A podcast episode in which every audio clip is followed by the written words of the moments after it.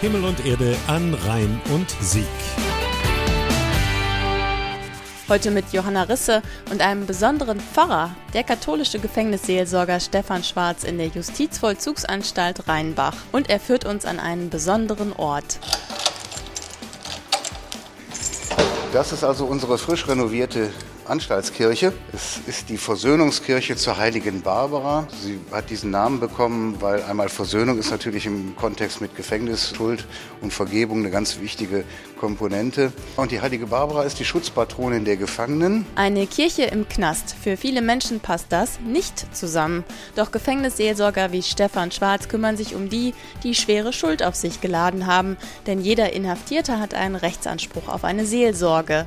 Der Pfarrer sieht seine Arbeit jedoch nicht nur als gesetzlichen Auftrag, sondern als pastorales Handeln im Sinne Jesu. Die Sünde bleibt die Sünde, die wird auch nicht schön geredet, sondern man muss ganz klar das Fehlverhalten benennen. Man muss aber den Sünder nicht sofort in die Mülltonne werfen. Das hat Jesus auch immer gemacht, wenn er jemandem begegnet ist, dann hat er gesagt, deine Sünden sind dir vergeben, sündige in Zukunft nicht mehr.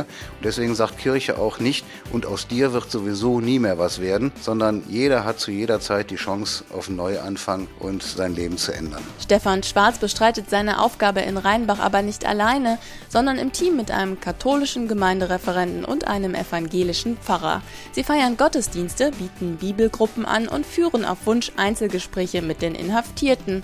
Ein Angebot, das Wolf Dietmar Zander regelmäßig in Anspruch nimmt. Er sitzt seit zwei Jahren in der JVA Rheinbach ein und konvertierte sogar zum katholischen Glauben, dank dem Seelsorger. Für mich war persönlich am wichtigsten die Gespräche mit den Pfarrer. Es hat mir gut getan, das habe ich gemerkt. Das war meine Hauptmotivation. Ich bin auch irgendwo wieder psychisch aufgebaut worden und dass ich überhaupt jemanden habe, mit dem ich über meine Probleme auch reden kann und die auch zuhören. Das habe ich also halt eben nur in der JVA Rheinbach hier in dem Kirchenbereich gefunden. Himmel und Erde an Rhein und Sieg. Übrigens, Verschlossene Türen, dicke Mauern, verhängte Fenster. Das verbinden viele Menschen nicht nur mit Gefängnissen, sondern auch mit Klöstern. Doch immer mehr Abteien öffnen ihre Pforte auch für Urlaubsgäste und bieten Kloster auf Zeitaufenthalte an, auch jetzt in den Sommerferien. Ob ein entspannter Wellnessurlaub oder eine aktive Mitarbeit in der Abtei, die Vielfalt der Angebote ist groß und daher gibt die Deutsche Ordensobernkonferenz in Bonn die Broschüre Atemholen heraus mit Adressen von 260 Ordensgemeinschaften Gemeinschaften in ganz Deutschland, die Klosterurlaube anbieten. Die Broschüre ist kostenlos erhältlich im Haus der Orden in Bonn, Wittelsbacher Ring 9.